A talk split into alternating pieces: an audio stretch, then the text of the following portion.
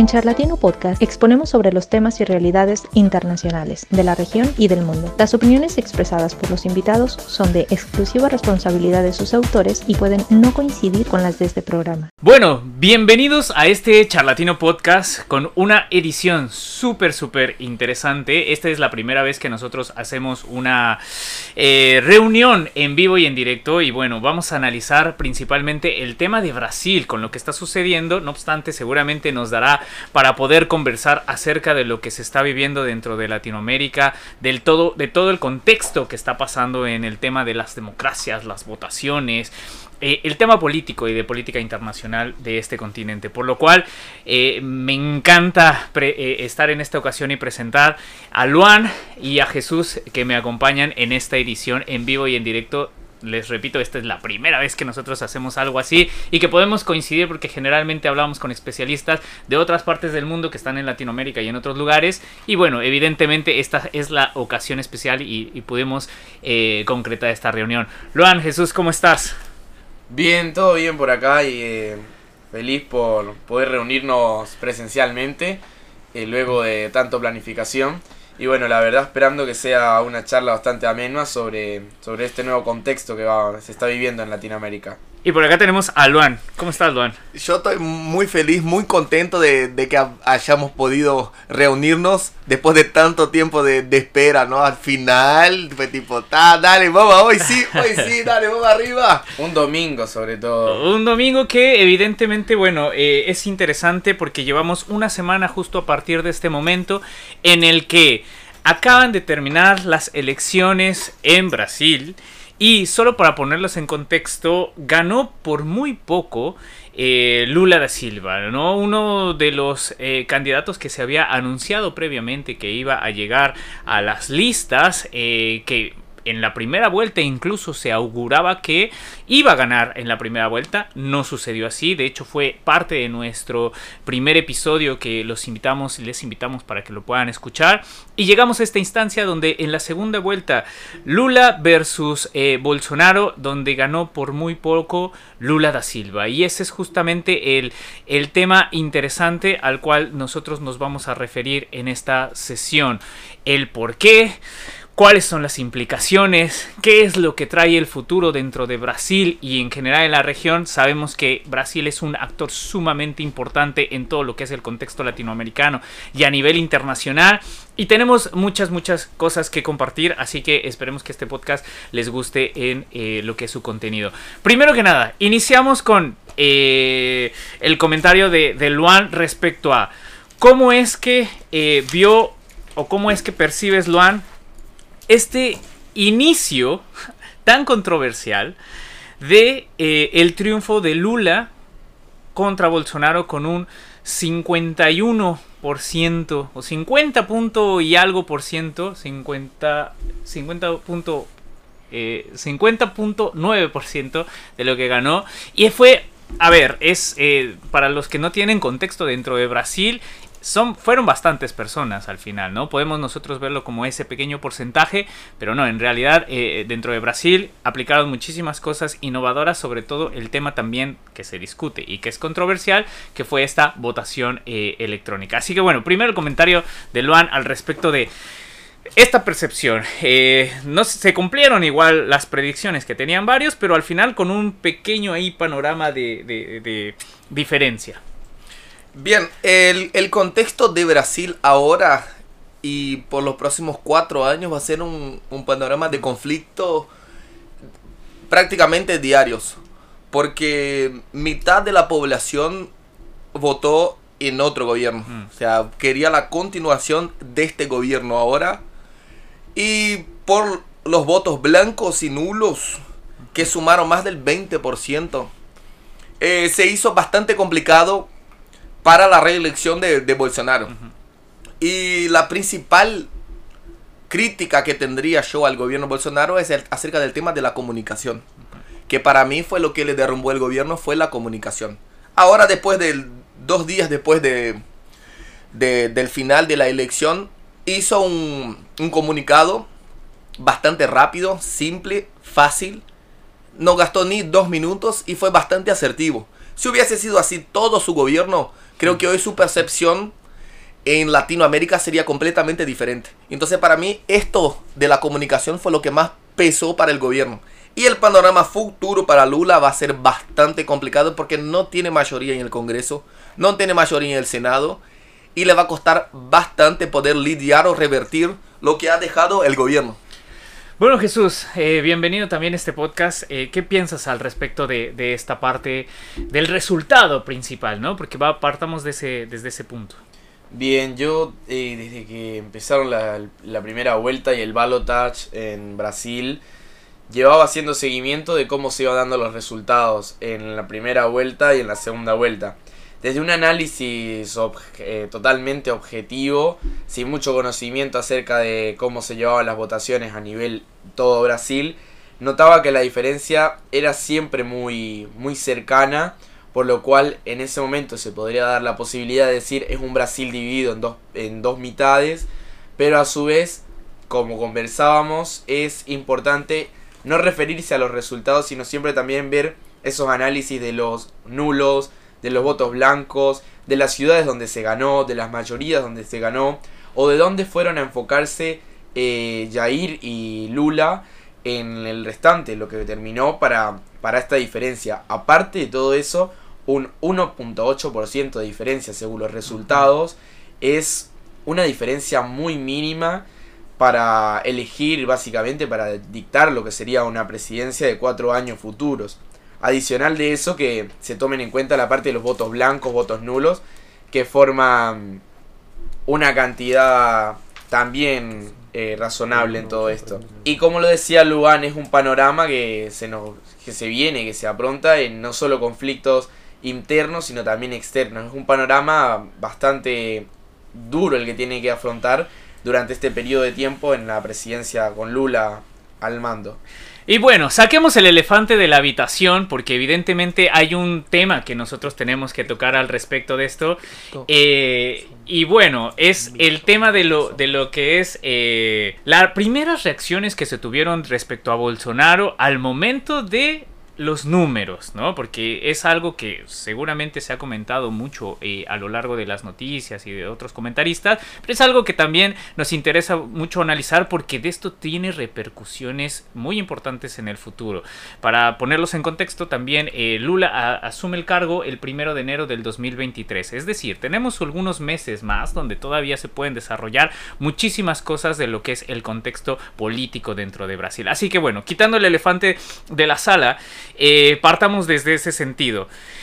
Eh, Bolsonaro, ¿en qué creen que está pensando al momento de, primero, no salir inmediatamente a, eh, bueno, decir quién ganó y asumir también que él perdió, y hacerlo tres días después, más o menos, con un discurso de alrededor de dos minutos, no hablando específicamente de la derrota, sino de los de las de los entre comillas levantamientos que se han dado, porque digo entre comillas porque se han intensificado y se irán intensificando conforme pasen los días por la ambigüedad del discurso y eh, los inicia o, los inicios sobre sobre estos entre comillas levantamientos fueron los eh, camioneros que estuvieron eh, interrumpiendo algunas vías importantes y afectando bastante la cuestión del tránsito. Bueno, este discurso, más bien esta falta de discurso eh, después de las votaciones generó muchos movimientos y esto es un indicio de algo que todavía no sabemos cuáles son las repercusiones. Así que desde este punto estamos partiendo en un, en un sentido medio ambiguo. Así que bueno, le damos la palabra a, Jesús para que nos pueda comentar dar sus comentarios. Sí, es, es algo que se hizo seguimiento. Normalmente luego de unas elecciones, lo hemos visto en muchas elecciones, los presidentes o los candidatos en su momento salen siempre a un comentario o a reaccionar con respecto a los resultados, en favor, en contra, molestos o tristes, mm. siempre es una reacción que se da en un, en un momento electoral. Más sin embargo, el silencio de Bolsonaro, cuando los resultados iban el 98-99% escrutados, eh, ya era, ya se predecía, era un silencio en el cual no, no tenía información absoluta, pero es importante ver cómo también su familia mm. sí empezaba a pronunciarse con respecto a los resultados. Sus hijos y algunas personas cercanas a él ya empezaban a pronunciar eh, comentarios respecto a los resultados escrutados en ese momento. Hay una parte muy importante que, yo analicé en el contexto de la respuesta de Bolsonaro y en realidad lo, leía de muchos comentarios que, se hicieron durante los días en los que no aparecía y había un comentario un poco que se va más a irnos a la parte histórica, que el que calla otorga, ¿no? Mm. En ese momento muchos decían, bueno, él en este momento está aceptando la derrota, pero luego vemos a un Bolsonaro que sale a dar eh, la cara o a darle la cara a todos sus votantes y habla de representar y de darle las explicaciones a todos esos que pusieron los votos de confianza en él, pero a su vez no acepta una derrota directamente y le pide a todos aquellos que por favor trabajen para la economía en algo que es un punto muy importante que tuvo Bolsonaro durante todo este periodo de tiempo, que es la economía del Brasil. Y ese discurso es muy importante de analizar, ya que vemos un Bolsonaro que en el momento, como decía Luan, tiene una comunicación un tanto complicada, pero este discurso que se salió a dar fue una comunicación muy exacta, dirigiéndose, yo creo que más allá de los votantes que dieron por él, a todo el Brasil y mostrando que su prioridad siempre ha sido el Brasil en el momento en el que hablaba de, de no frenar la economía por los resultados cuando le dirigía a los camioneros de no trancar las vías, porque es algo que puede afectar directamente a todos los brasileros. Más sin embargo que no se haya pronunciado para todos, dio una información un tanto interna dentro de su discurso, cuando uno analiza el discurso, de la importancia que es para él que Brasil no frene su economía. Sí, o sea, eh, esa es la diferencia de lo que tenemos en, América Latina, que tenemos muchos gobernantes y pocos estadistas. O sea, más allá de, que le haya parecido el resultado injusto o justo, él lo que dijo en su, en su comunicado fue que tenemos que pensar en el Brasil de ahí para adelante. Y pidió para que los camioneros que estaban haciendo un paro, que es constitucional, y más allá de lo que estaban diciendo que habían o sea, retenciones de tránsito, que habían paros y eso, había una vía rápida, libre. O sea, que para el tema de ambulancias, de coches chicos, de, o sea, de las ambulancias de coches chicos y también de resto de los camioneros. O sea, por lo que salieron las noticias, los camioneros estaban de libre y espontánea voluntad. O sea, no era que quisieron parar todo y quien no quisiera adherirse al paro tendría que hacerlo. Entonces esto creo que, es un punto importante que él necesitaba salir a decir algo bastante claro para no dar el espacio a diferentes interpretaciones acerca de lo que quiso decir. Porque ahí entramos en, otro aspecto que durante los últimos cuatro años acusaron a Bolsonaro de querer dar un golpe militar, de que sería un, golpista. Este, esta semana tuvo la chance de hacerlo y no lo hizo. Porque tenía mitad del país enojada con el resultado, tenía paro, un caos en las calles. Podría haber simplemente dicho, sí, vamos a salir todo a la calle y esto sería un infierno para el país en sí. Entonces él se, se atentó a la constitución, por lo que se ventila en las noticias.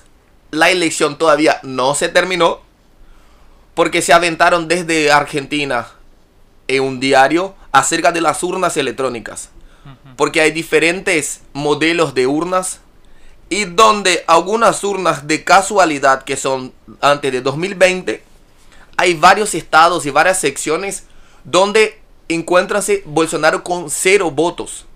O sea, ahí si, tenemos, si estamos en una elección de donde cada dos votos fue uno para cada uno, no hay posibilidad de que sean cero votos en cualquier otro lugar. Y eso fue de casualidad en todas las urnas que no serían auditables eh, frente a lo, que, a lo que son hoy en día. Y hablando acerca de esto, las urnas de Brasil no son auditables. ¿Qué quiero decir con la auditabilidad? Cuando vos terminás la votación, sale un, un papelito al final donde dice todos los votos que hicieron en el día. Pero vos no podés contar, como acá en Uruguay, por ejemplo, los votos de uno a uno. No hay esa posibilidad. Y cuando se aventó esa posibilidad, que fue en 2015, que fue la, la ley del voto impreso, ella fue aprobada en la primera, en la primera casa con unanimidad, pero llegó este año donde querían ponerlo en práctica. ¿Y qué sería el voto impreso? Vos iría a votar, iría a salir un papelito al costado de la máquina diciendo que este voto fue para tal candidato. Que en casos como este podrían hacer una, una auditoría de voto a voto. Lo que hoy en Brasil es imposible.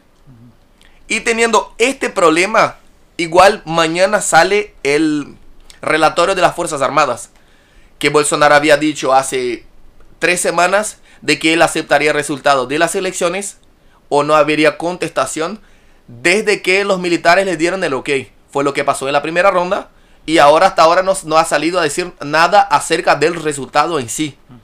Entonces estamos esperando el resultado del, del relatorio que de casualidad cuando salió esta entrevista de los periodistas argentinos, la página del Tribunal Superior Electoral cayó por horas y después volvió con algunas cosas cambiadas. Entonces está más o menos un poco sobre sospecha el resultado de las elecciones todavía. Adelante. Yo ahí también analizo algo muy importante, que es esta crítica funcional que se le hace al sistema de votación electrónica.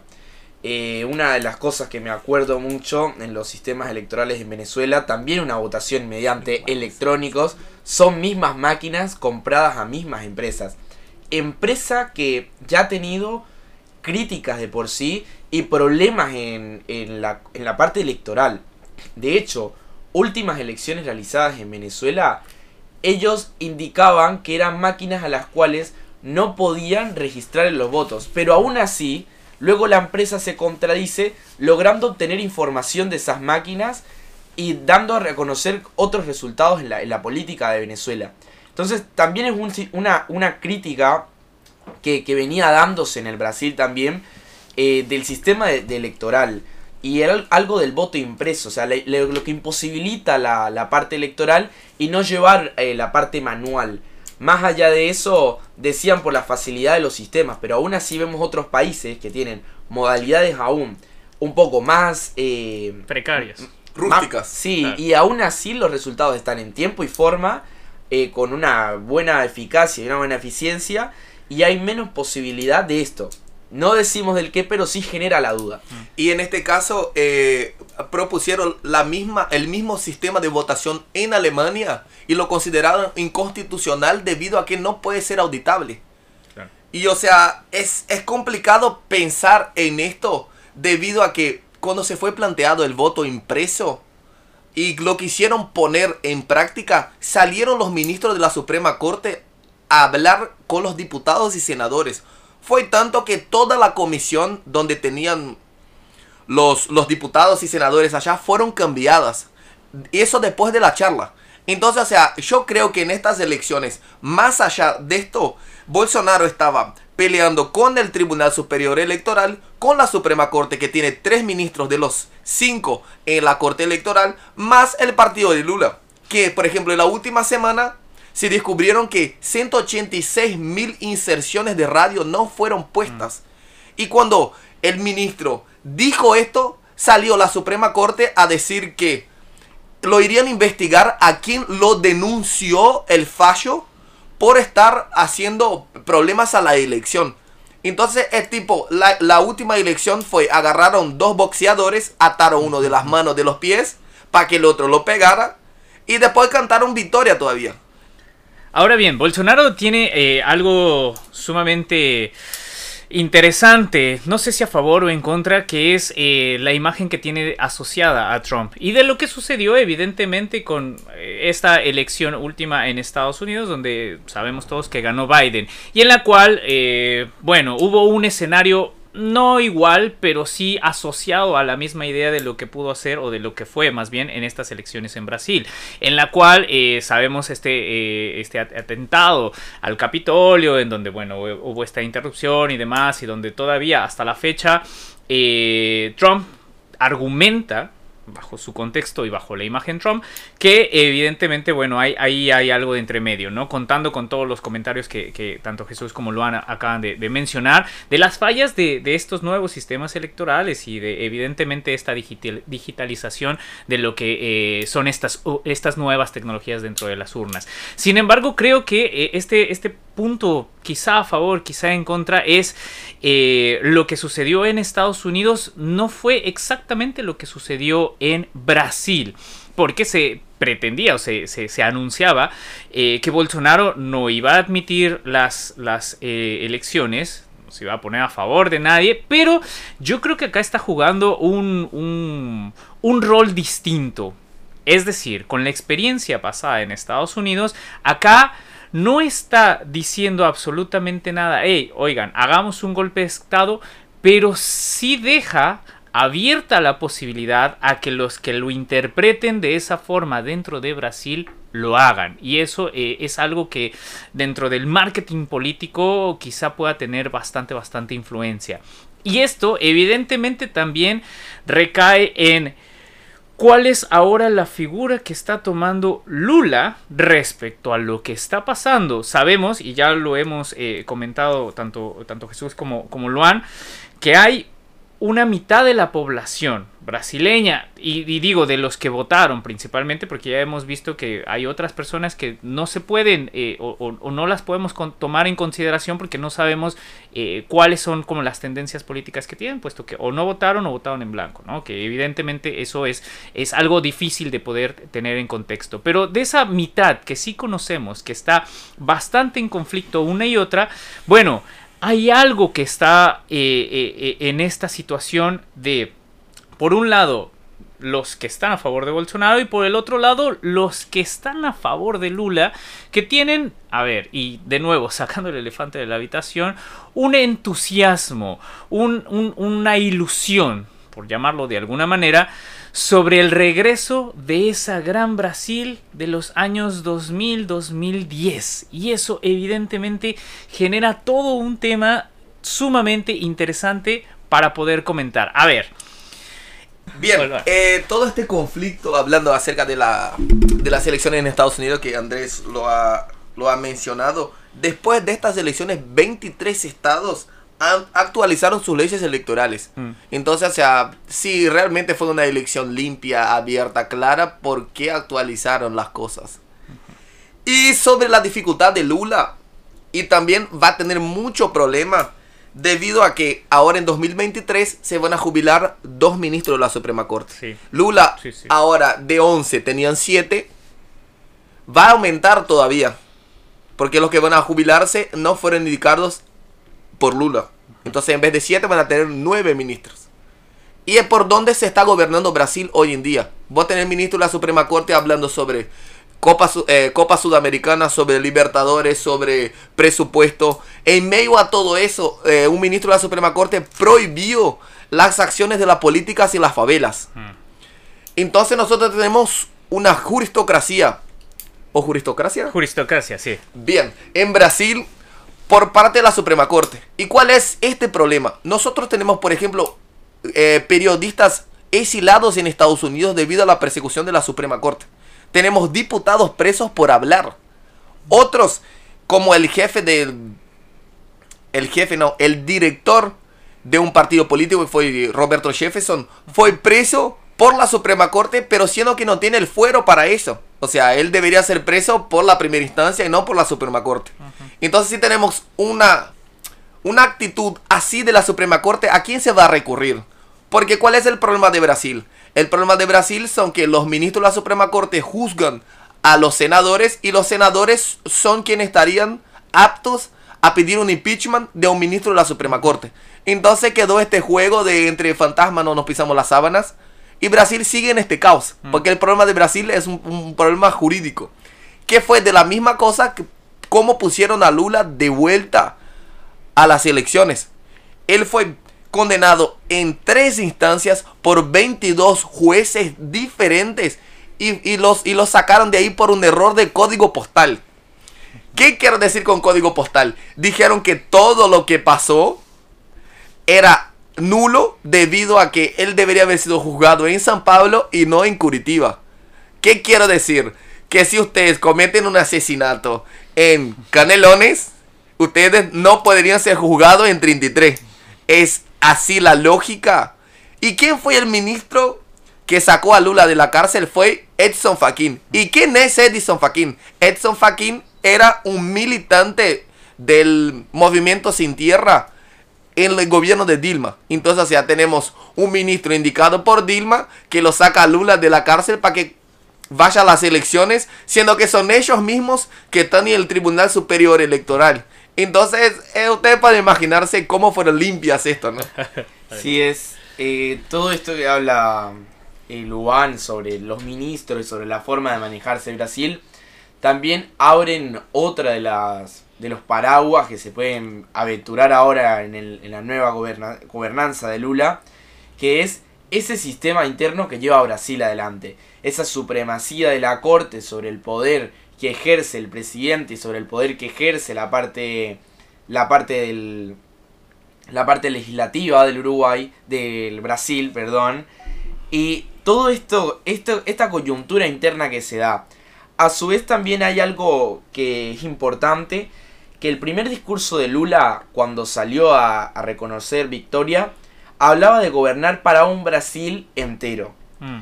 Pero cuando hablamos de gobernar para un Brasil entero, analizamos esta teoría de que la mitad del Brasil que no votó por Lula, no lo votó y, en eso coinciden en una gran mayoría por este historial que tiene la persona eh, que van a colocar en el ejercicio de presidente de un país tan importante como lo es Brasil tanto económico como geográficamente.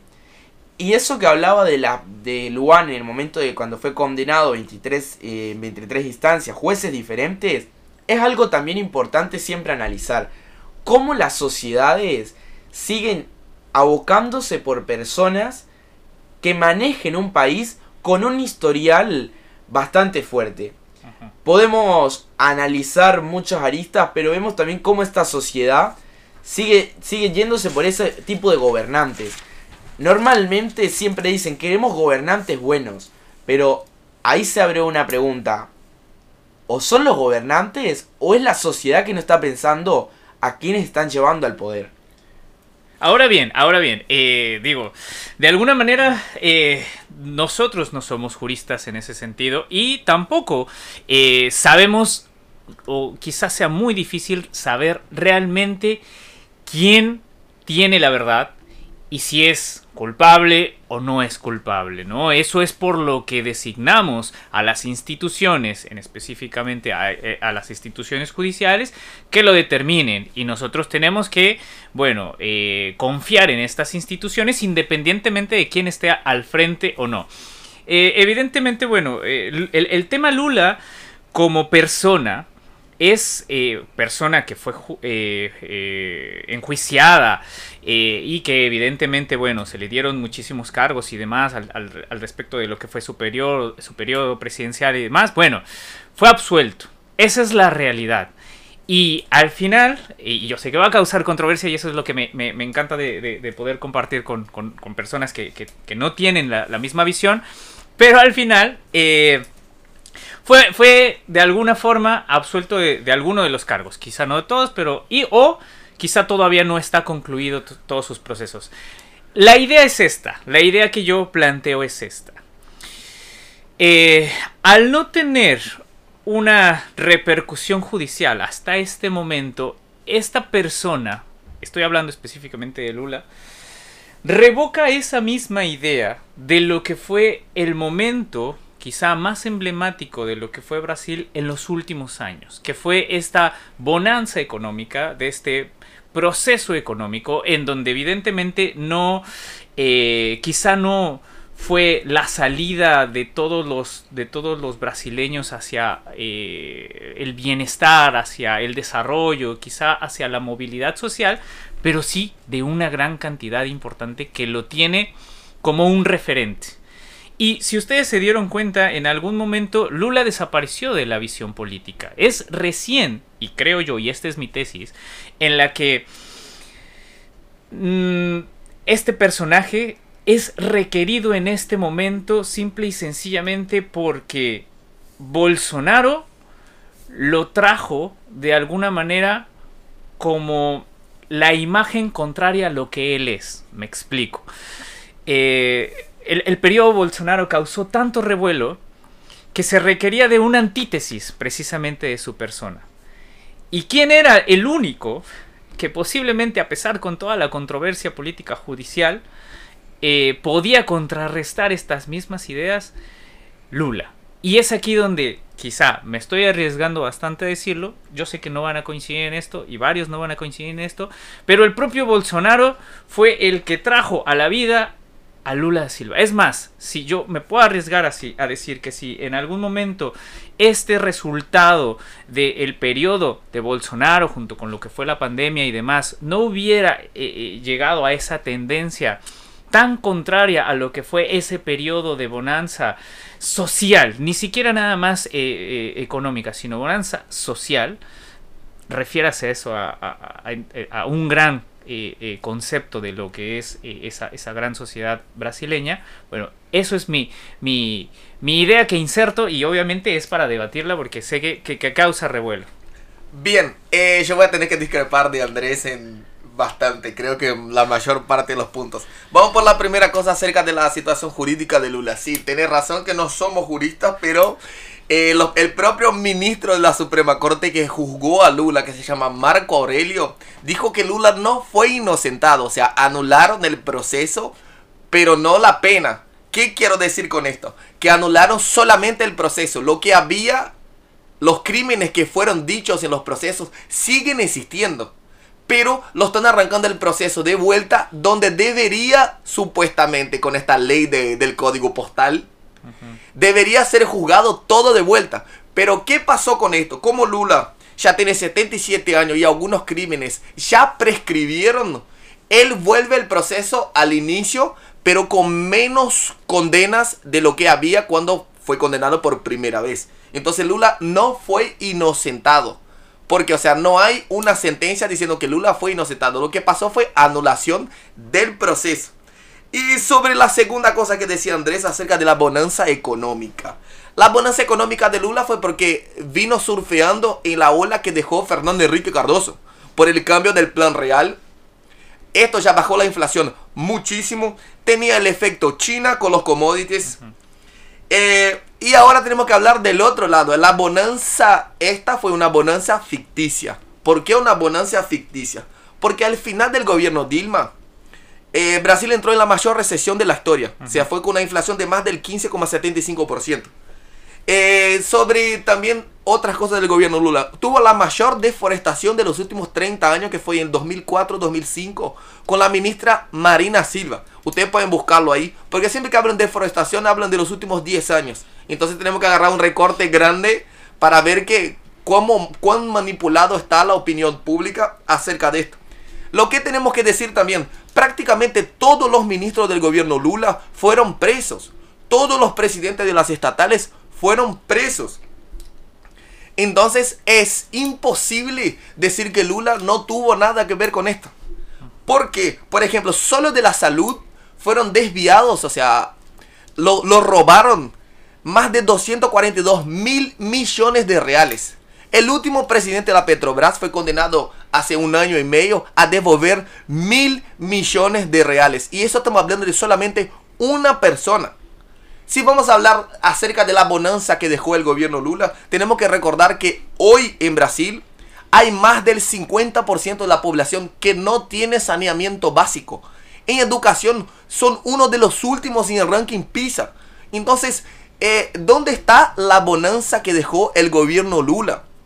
En, inclusive, cuando votaron ahora el marco del saneamiento básico, ¿qué sería el marco del saneamiento básico? Visto que el Estado no puede generar esto porque tenía el 50% de gente que no tenía el saneamiento básico. ¿Y cuánto sería 50%? Más de 100 millones de personas que no tienen saneamiento básico.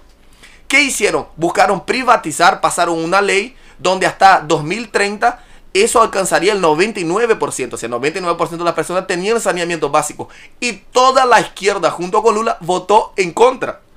Entonces, ¿cuál es el pensamiento de Lula en mantener los pobres como están para seguir dándole cosas y que sigan votándolo. ¿Y dónde se vio eso? En las votaciones Brasil está cortado por la mitad. Tenemos la parte del nordeste y el norte que tiene el menor índice de educación del país, votó mayoritariamente en Lula. Cuando vos pasás del centro oeste para abajo, para el sur, que tenés Santa Catarina, Río Grande del Sur, Río de Janeiro, San Pablo, ganó Bolsonaro. Ejemplo, en Santa Catarina, Bolsonaro ganó con más del 69%. Que, es, que son los estados con mayor escolaridad de entre todos. ¿Qué podría indicar esto? O sea, tenemos la región más pobre votando a Lula y la, y la región más rica votando a Bolsonaro. Y eso aumenta la, la grieta justamente cuando nosotros analizamos acerca de... Y ahí viene el, el, el, concepto marxista de la conciencia de clase, de la guerra de clases. Pero esta guerra de clases está hecha en base a la manipulación. Porque crece en una persona que él es dependiente del Estado. Y así vino Lula, que en su campaña dijo que la gente volvería a comer picaña. Que es la misma idea que vino Kirchner con Alberto Fernández hablando del asado. No, vamos a volver a comer asado. Y hoy Argentina va a terminar el año con más del 104% de inflación. Entonces, eh, es difícil ver cuál es la visión de los brasileros, me incluyo yo, en votar por Lula viendo los países vecinos que tenemos. Tenemos Argentina con alto, índice de inflación, 68% de los niños están pasando hambre, más de 50% de la población hoy es pobre, tenemos 7 millones de personas que trabajan y 12 millones de personas que reciben cheques. Estamos viendo a Chile con una crisis política gigante que imaginó que pasaría el referendo para la nueva constitución y no pasó. Entonces, eh, eh, estamos viendo al lado, tenemos a, Ortega en Nicaragua que fue apoyado y sigue apoyando a Lula. Hmm. Eh, con persecución de opositores políticos. Eh, están persiguiendo cristianos, cerrando iglesias, cerrando radios, inclusive cerraron la CNN. Entonces, es tipo, cuando entramos en esto, eh, siempre fue criado en el, imaginario popular. El imaginario popular que Bolsonaro es el antidemocrático. Mm. Pero les voy a hacer un ejercicio ahora. Apoyando a Lula, nosotros tenemos a Maduro, los Castros apoyaban a Lula, ahora con Canel. Tenemos Lula apoyando a Haití y también a Nicaragua. O sea que son dictadores. En su gobierno Lula apoyó tanto ellos como Bashar al-Assad y las dictaduras africanas. Entonces, eh, queda difícil entender cómo la gente dice, no, mira, Bolsonaro es antidemocrático por lo que dice. Pero tenemos a Lula apoyando y siendo apoyado por dictadores. Ejemplo, el puerto de Mariel. En Brasil hay lugares que no hay puerto. Y lo pusieron la plata ya. O, entonces mandaron a hacer un, metro en Caracas. Siendo que Belo Horizonte no tiene un metro. Entonces es difícil entender cómo pusieron en la misma balanza moral los dos. Uno por lo que dice y el otro por lo que hace. Bien, eh, creo que el análisis que ha dado es bastante completo. Más es importante siempre escucharlo. además de personas que comentemos sobre cómo está el asunto, cómo puede ir el asunto en el futuro, siempre es bueno escucharlo también desde una, desde una parte de lo que vive la población, de lo que siente la población y lo que ha sido históricamente la población. Dentro de los puntos que pude tomar, cuando hablábamos de, Lula y ese nuevo enfrentamiento, el que va a tener mm. durante este periodo de tiempo, es ese, esa teoría de cambio y regreso. De, de volver a regresar al poder con como era ese Brasil el tema es que volvemos a una teoría que vamos a hablar más adelante, es que el mundo ha avanzado.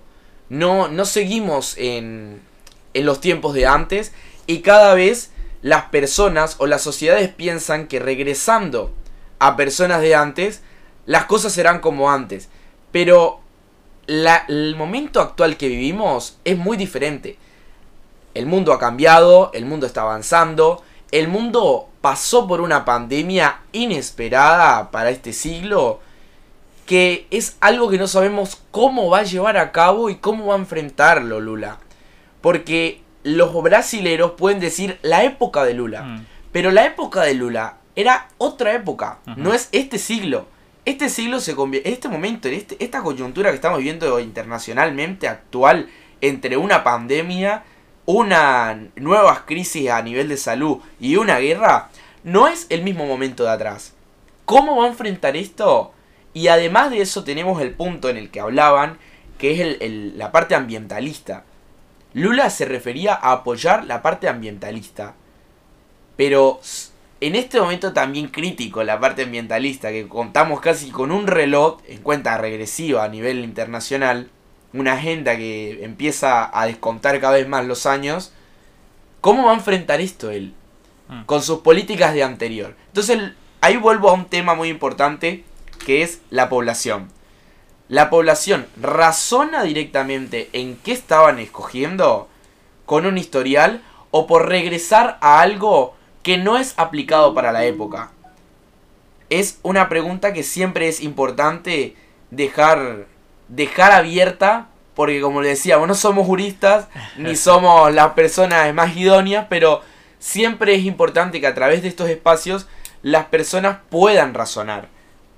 Y, y esto agarrando ese punto que dejó Jesús, es un punto que va a ser un análisis mío, una investigación más para adelante, hablando acerca de la psicosis colectiva. ¿Por qué? Porque eh, las decisiones, algunas en su mayoría también, no fueron o sea, racionales.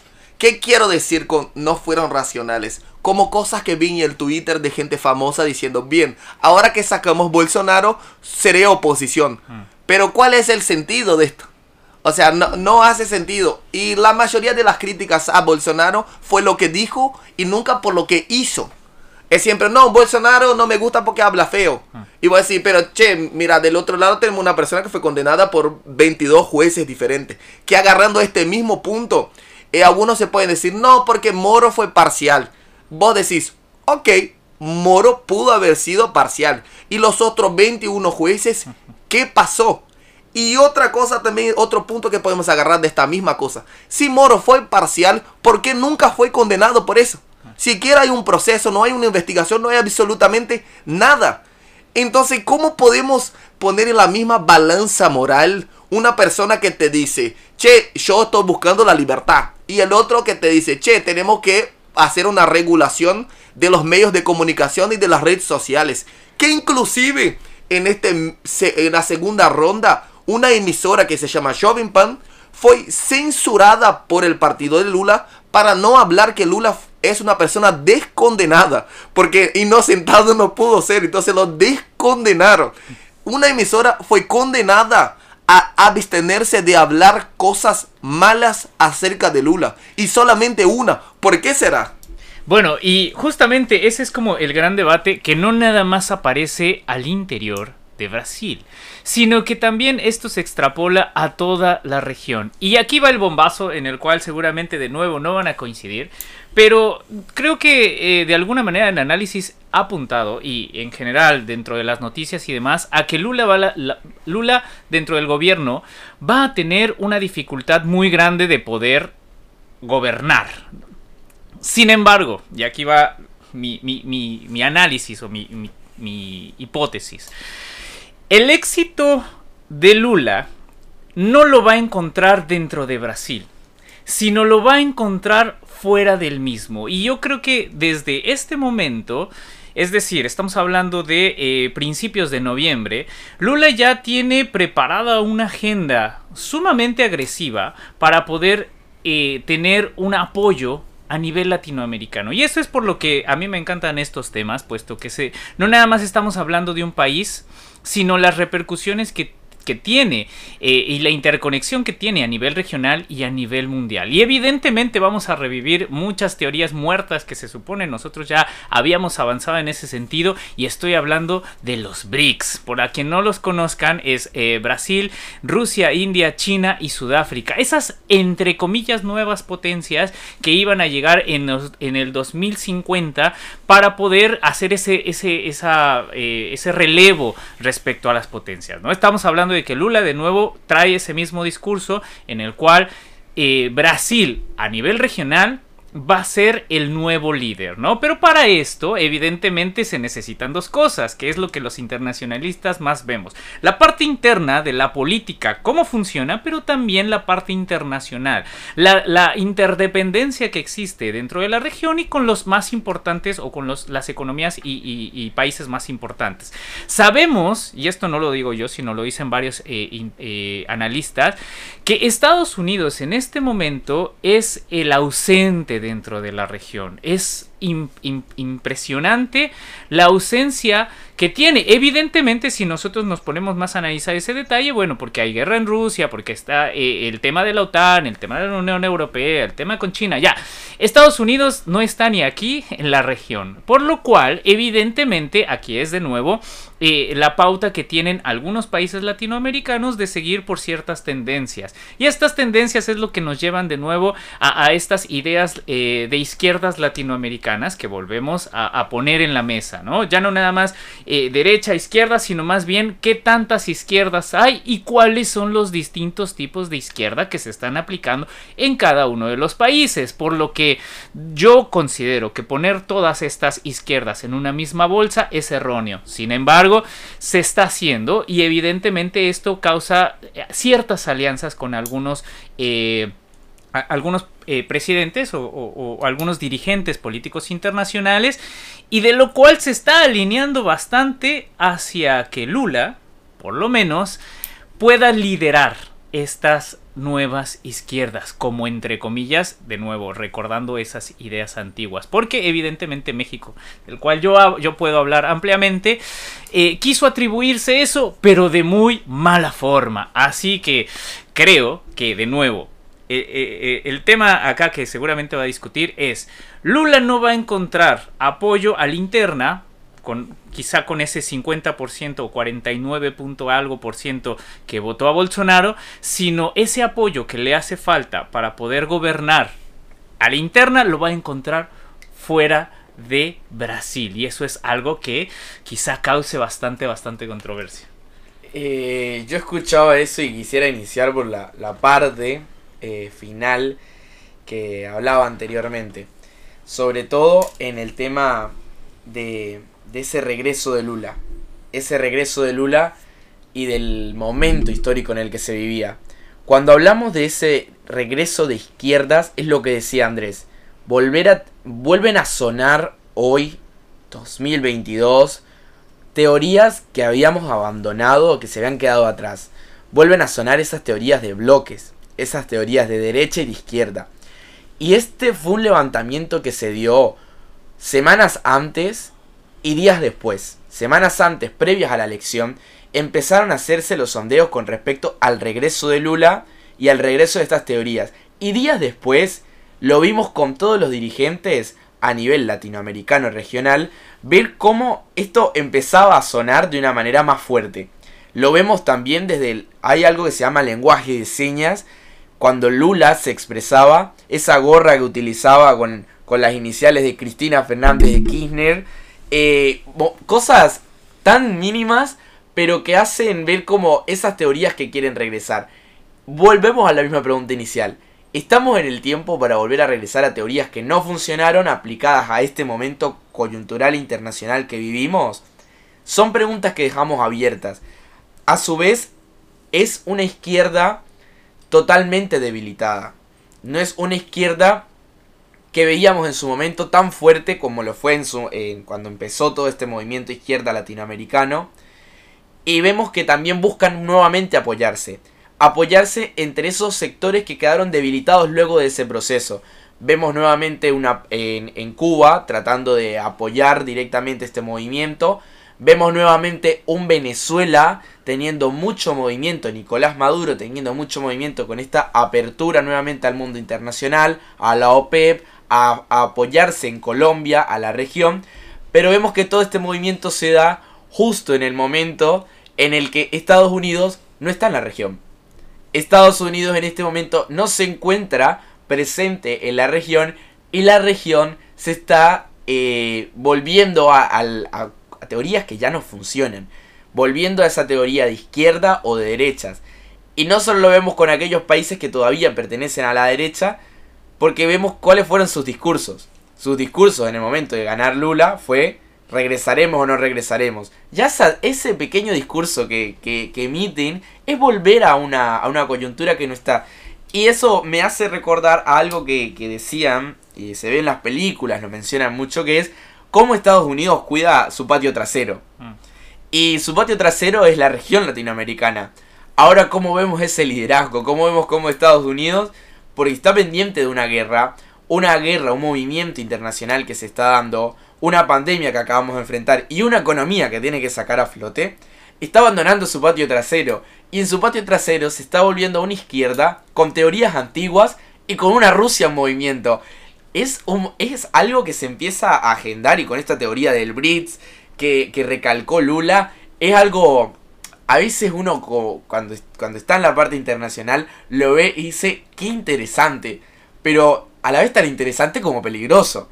No sabemos qué movimiento se esté dando. A cada, segundo que está pasando en este momento la humanidad está, se están gestando movimientos increíbles. Y la verdad que ese Estados Unidos ausente también hace pensar el potencial y el poder que tiene Estados Unidos en la región, pero que es colocar toda su, su información en dejar la parte de América para los americanos, como decía, y enfocarse nuevamente en la parte que está sucediendo en el otro lado del mundo, se está desbocando su patio trasero.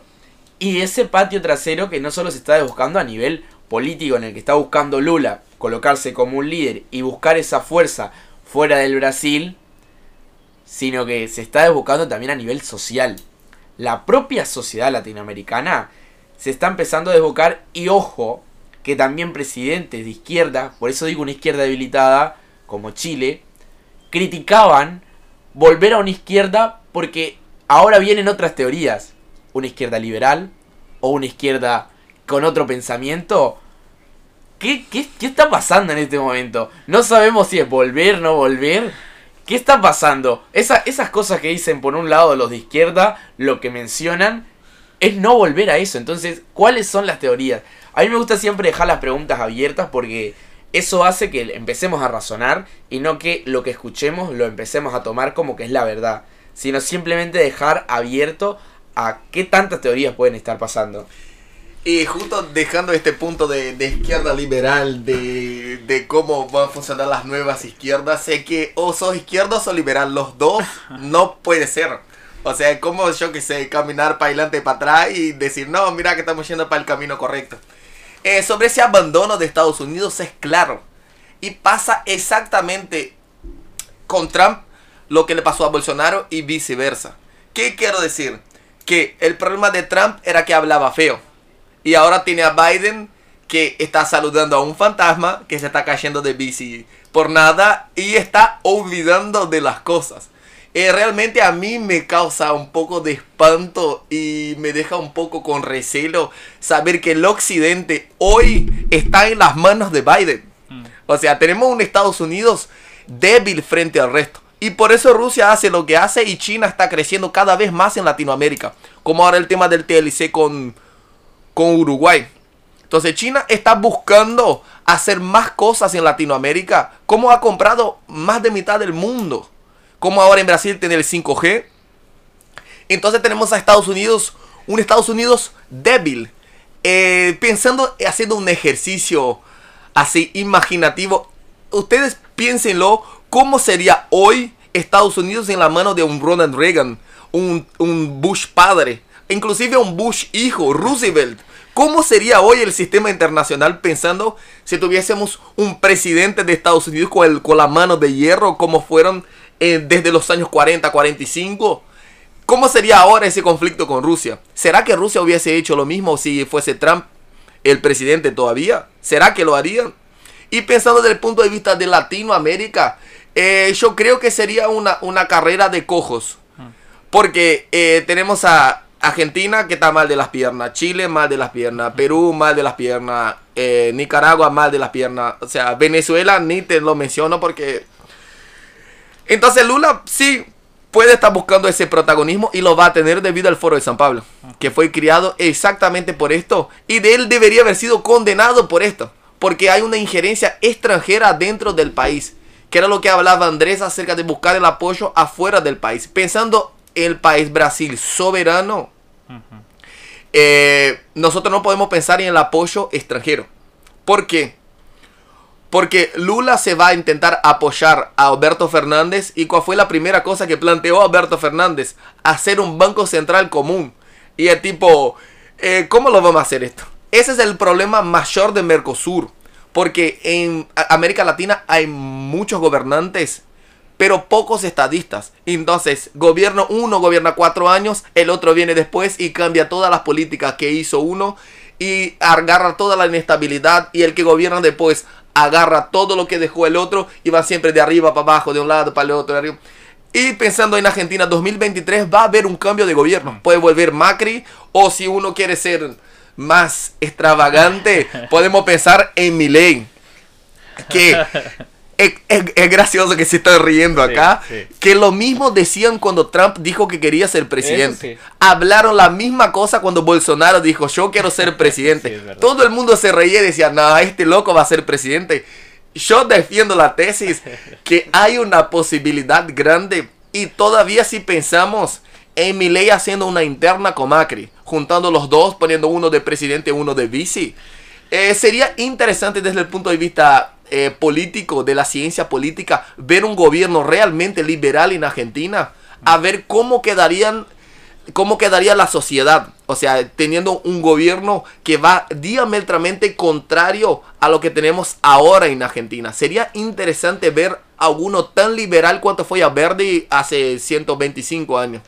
Y bueno, efectivamente, y para ir cerrando eh, lo que es todas estas intervenciones, creo que lo que podemos eh, concluir es un tablero a la vieja Morgenthau de eh, realismo político, pero así, viejo, viejo, en el cual evidentemente este tipo de alianzas de izquierdas, de derecha, eh, permiten avances en cierta institucionalidad, si quieren verlo de alguna manera, que entiendo los, los que apoyan más esta idea sobre eh, el tema de las democracias, el tema de las izquierdas, el tema institucional, que esta estabilidad... de alguna manera plantea un escenario más hacia una institución que esto es parte de lo, de lo, que hacen los organismos regionales y demás. Pero esto no se puede dar casualmente sin las alianzas políticas que hay o las concordancias políticas que hay entre los estados. Yo soy de la hipótesis de que evidentemente existe un momento coyuntural, si quieren verlo un tanto más esotérico, en el que se han alineado las estrellas para que coincidan ciertas ideologías y para que puedan avanzar en cierta institucionalidad, que eso es un panorama positivo. El panorama que yo yo veo negativo es eh, las lecciones que dejaron eh, COVID-19. En el medio de la pandemia, todas las economías latinoamericanas agarraron sus propias políticas e hicieron cada uno lo que pudieron en una especie de se está hundiendo el barco, cada quien sálvese. Y eso es lo que puede eh, en este sentido de una eh, idea latinoamericana de izquierdas, eh, de, una, de un panorama coyuntural en el cual todo es, todo es concordancia, todo es acuerdo, bueno, eso es lo que posiblemente ante un conflicto internacional grave que afortunadamente Latinoamérica no lo tiene tanto como en otras regiones, pero que augurando lo peor de los casos es esta inflación y problemas económicos que han afectado de manera directa eh, eh, la médula de las sociedades, bueno, eso es lo que quizá en algún momento pueda llegar a afectar en general eh, bueno, es este contexto. Y a través de eso sabemos que cada uno jala a pesar de ideas muy parecidas para lados contrarios, incluso a pesar de tener ideologías muy parecidas. Así que bueno, vamos cerrando con últimos comentarios, eh, tanto de, de, Jesús como de Luan, y vamos terminando con este episodio. El único comentario que yo quiero hacer es que aún en el siglo XXI, 2022, Latinoamérica sigue siendo la prueba de, de las políticas. Mientras vemos el otro mundo con políticas fuertes, nosotros seguimos probando a ver cuál todavía nos va a funcionar más. Eh, ya estando en el siglo XXI y aún empezamos a ver cuál, qué, qué política nos viene a funcionar mejor, si combinamos este con el otro. Aún estamos en ese proceso. No sé si eso es muy positivo, pero lo dejo para que, como vuelvo a repetir, sigan analizando. Yo creo que la principal lección que tiene que aprender América Latina es que no debe depender de políticos. ¿Qué quiero decir? Que uno no tiene que poner su destino en la mano de otra persona. ¿Y a dónde voy con esto? Por ejemplo, en Chile más del 45% de la población no votó. En Brasil fueron 20% del patrón, o sea, como 26 millones de personas no fueron a votar. ¿Qué quiero decir con esto? Que vos vayas a McDonald's, por ejemplo, y que otra persona te haga la hamburguesa. Entonces la gente tiene que empezar a gustar más de la política. Ha pasado en Brasil desde 2018, que cuando, fue cuando nació la tercera vía real, que fue Bolsonaro. Bolsonaro no vino como la antítesis del gobierno del PT. Bolsonaro vino como eh, la irrupción mm del sistema que ya estaba, que era el juego de las tijeras. Uno gobierna dos años, el otro cuatro, el otro dos, y nos vamos alternando. Y ahí vino Bolsonaro y pateó el tablero y dijo, che, acá vamos nosotros. Y fue tanto que ahora en las últimas elecciones se juntaron todos los otros partidos en contra de Bolsonaro. Entonces lo que digo a la gente como consejo es que estudien política, gusten de la política, porque esto es lo que va a generar que Latinoamérica pueda finalmente seguir caminando para adelante y no estar siguiendo con ideas rancias que nunca han funcionado. Así que bueno, ya lo escucharon y concuerdo completamente. Eh, tenemos que estar al tanto de lo que está sucediendo en la región, en el mundo y en cada uno de nuestros países que hemos evidenciado, esperaría, en este capítulo, que están sumamente relacionadas unas con otras. Así que les agradecemos mucho y en ese sentido pueden seguirnos en nuestras redes sociales para poder seguir avanzando sobre estos temas con especialistas, analistas internacionales de esta alta calidad como los que tenemos en esta sesión. Así que muchas gracias y síganos en nuestras redes.